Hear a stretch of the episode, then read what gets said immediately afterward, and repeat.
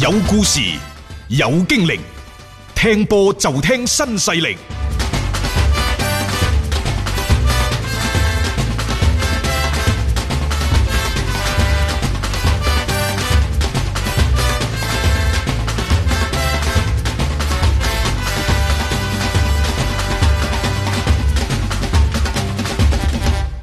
到目前為止，起碼到呢一刻為止嚇，中國足球協會呢就仲未確定到我哋嘅大國足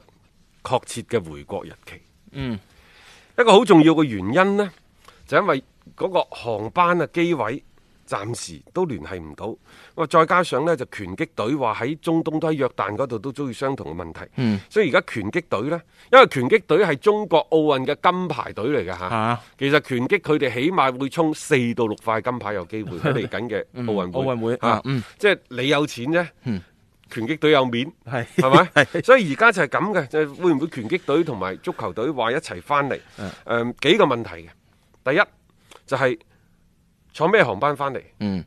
到底係包機包機呢啊？抑抑或或係跟民航啊係啊，嘅飛機翻嚟？呢個而家都要審慎去考慮啊好啦，其次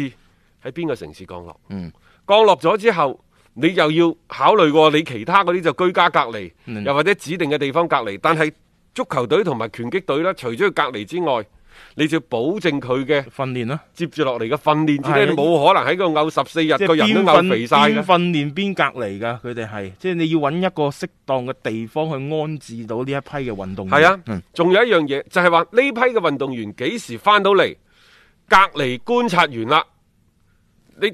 你先可以放翻俾個俱樂部，嗯即係集訓完你放翻俾個俱樂部，嗯然之後先至可以、嗯即係開中超吧。呢係個係最基本 噶啦，梗係人所以都未到齊點踢因啊？為而家有關中超幾時開賽呢？嗯，就真係未知，但係可能籃球會先開，誒啊籃球係，誒呃籃球呢，可能 CBA 啊，可能四月份就開，而且佢可能集中喺某個係啊嚇集中可能而家喺青島。嗯嗯喺青島呢，就用即係一個賽會制嘅形式，就將剩餘嘅常規賽嗯嚇就打晒佢。各位全部係空場作戰嘅，空場嘅全部係嚇啊係啊，咁打完呢一個常規賽之後，去到五月份，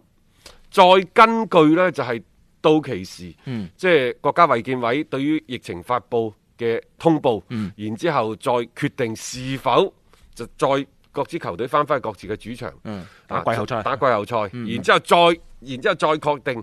可能有啲你嗰個城市嘅情況仲係緊張啲嘅，可能你就空場，嗯可能有啲好啲嘅就會入去，但係就算入去都會嚴格控制人數。我估計呢，今年嘅 CBA 就算去到最後嘅決賽啊，空場機會都有大機會係空場嘅。係啊，即係然之後中超呢度嘅情況亦都一樣，嗯中超開頭嗰幾輪肯定係空場。嗯嗯然之後再呢有限度咁呢，就俾一啲球迷入場，再到疫情真正穩定落嚟過咗去啦，先至呢開放俾更加多嘅球迷入場睇嗯唔波。使急於一時啦，呢樣嘢即係但係作為聯賽本身呢，佢開翻呢，佢就可以按照啲相關嘅呢個嘅賽程嘅安排啦，去做翻嘅部署。但係球迷入場呢樣嘢呢，千祈唔可以急啊，因為一急嘅話呢，可能會令到成個嘅事情呢，會向一個嘅唔係咁好嘅方向去發展嘅。所以呢樣嘢，我相信球迷係理解嘅，咁咪安坐家中去收睇電視咯。 作為中國足球、中超、中甲、中乙等等賽事如何安排，其實喺呢個禮拜呢，中國足球協會係有一個對外嘅公佈。公佈咩呢？就係公佈中超、中甲、中乙三級聯賽嘅準入情況。嗯即係你打唔打得，你有冇資格打中超、中甲、中乙嗱？中超呢，其實嗰十五隊波係冇問題嘅。我更加關心嘅呢，就係、到底呢啲俱樂部用一個咩名稱去打，因為是否中性球隊嘅名稱啊？係喎，呢個要原先講係要係咩噶嘛？係要要改噶啦嘛。啊但係而家咁嘅情況下，可能有啲真係未未喐到嘅喎。點改啫？係咯你要個個都大連人、廣州 人啊、山東人啊，冇可能噶咁嘛我哋。廣州第一人同廣州第二人係嘛， 即係兩隊波咁樣樣啊啊，即係一下子係好難全部改晒嘅。其次呢，就係、最大嘅懸念，就係、天津天海嘅中超資格是否可以保持？啊，接手嗰隊波到底叫天津乜乜隊？嗱啊，佢只能夠叫天津乜乜隊乜乜隊嚇係啊你可以將佢初步理解為呢叫天津萬通隊。嗯，但係佢仲有冇機會打留翻喺中超打波，到而家未有任何嘅啊 甚至乎將佢直接踢到落去中乙、中判呢，你都未知㗎，因為佢係超出咗中國足球協會俾到佢嘅最後嘅期限。嗯我哋之前仲講笑咁講話陳默宣，而家逼到長腳啦，你想陳默宣都唔得啊！誒你一定要確確實實話俾大家聽係咩回事先得㗎，即係你係留佢喺度，定抑或佢要降組由第二隊波，即係例如深圳咁樣去遞補上嚟呢？但如果天海即係假設我哋都叫姑且叫翻天海先啦。好啊，嗯如果天津天海繼續留翻喺中超，咁就意味住深圳佳兆業對唔住啦。係唔好意思，啊，嚟緊呢，啊你都只能夠踢中甲。你呢個賽季自己努力啲啦。深圳佳兆業之前呢，動作頻頻啦吓，嗯包括郜林等等都殺咗過去噶啦。嗯唔通郜林真係有咁嘅命，又或者只能夠係咁嘅命，就係、佢跳槽轉會之後都要踢一年中甲，哦再係喎上翻嚟中超。 但係唔緊要，之後有咁多年冠軍， 有冇咁樣嘅命先啦？啊咁另外大家仲可以關注，因為今年有幾隊中甲嘅球隊，包括中乙啲球隊呢，都已經係啊退出退出。嗯咁所以呢，而家喺中乙嗰方面呢，有六隊波遞交咗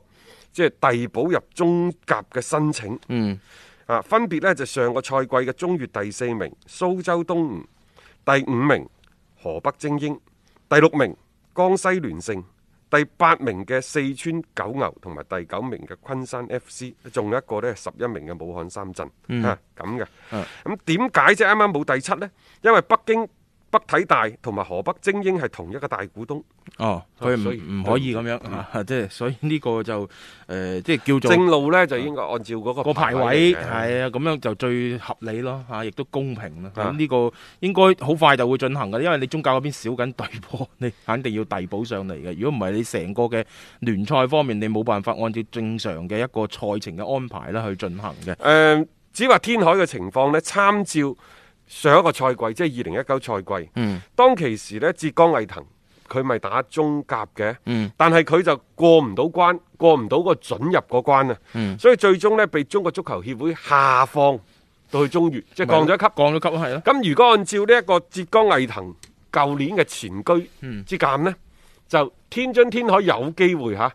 今年就降去中甲。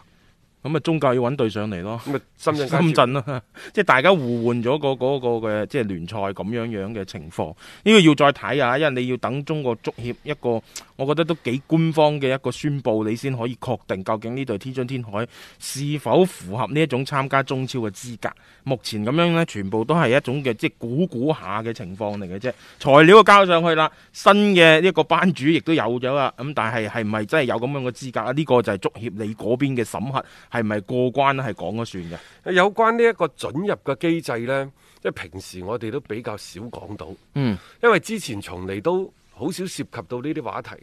呢兩年，尤其係今年開始多起身，舊年嘅浙江毅騰仲話喺中甲，我哋都冇咁關心啊。嗯啊，如果真真正正按呢個準入機制啊，唔單止係天津天海，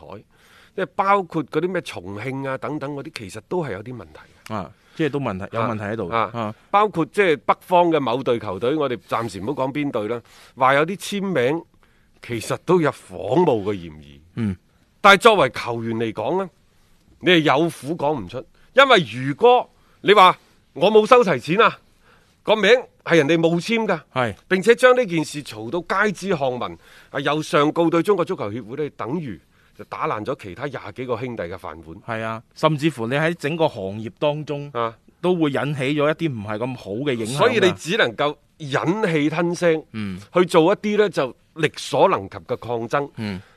堅決唔可以將佢發大去周圍同人講嘅。啊，誒所以咁多年嚟，亦都甚少話出現到咁嚴重嘅一個事情啦。 就唔代表係裏邊冇問題啊，嚇，即係呢個只能夠講到係咁樣樣咯。但係呢個我相信大家亦都理解，因為每個行業都有佢。獨有嘅一個生態喺裏面，誒，所以嗱，反正我哋就等啦嚇。足協裏邊你肯定要快啲要公佈翻，究竟你天海係唔係符合資格？符合資格十六隊波，咁你先可以排賽程啊，仲先可有以呢，安就排係涉及啊到即係天海啊，包括深圳街啊，深圳街市已經隱隱瞞完畢㗎啦，其 實完畢咗啊，啊咁啊，但係呢，就即係都有好多嘅準備嘅功夫，事無巨嗯細，其實千頭萬緒嘅，所以即係及早安定咗落嚟，確認咗身份，接住落嚟該做咩咪做咩咯。